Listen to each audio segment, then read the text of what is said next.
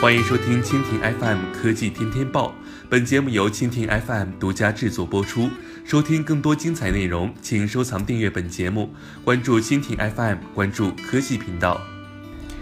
据美国皮尤研究中心的数据，超过三分之二，更确切的数字是百分之六十七的美国成年人通过社交媒体如 Facebook。Twitter、Snapchat 等获取新闻，这一数据在2016年为百分之六十二。有趣的是，爱在社交软件里刷新闻的用户不仅有二十出头的年轻人，也有年龄为五十岁或以上的群体。据统计，2017年百分之五十五的五十岁或以上的美国成年人依赖社交媒体网站获取新闻，而2016年这个比例是百分之四十五。五十岁以下的人，特别是千禧一代，从社交媒体获得新闻的人数更多的。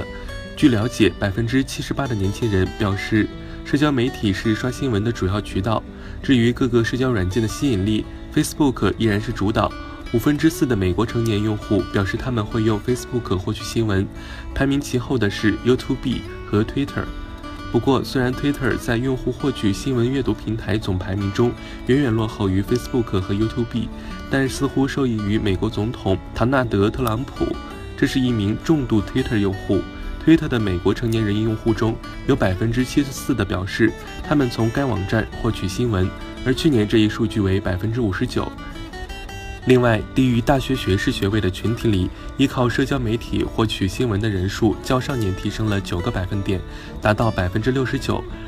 而在最低学历为大学本科的人群里，利用社交媒体获得新闻的人数比例今年稍有下降。从社交平台获取新闻已经成为人们生活的日常需求，但不可忽视的是，这些平台也充斥着大量假新闻。去年至今，Facebook 因为假新闻备受指责。营销分析公司 JumpShot 收集的数据也显示，Facebook 成了假新闻网站获取流量的重要来源。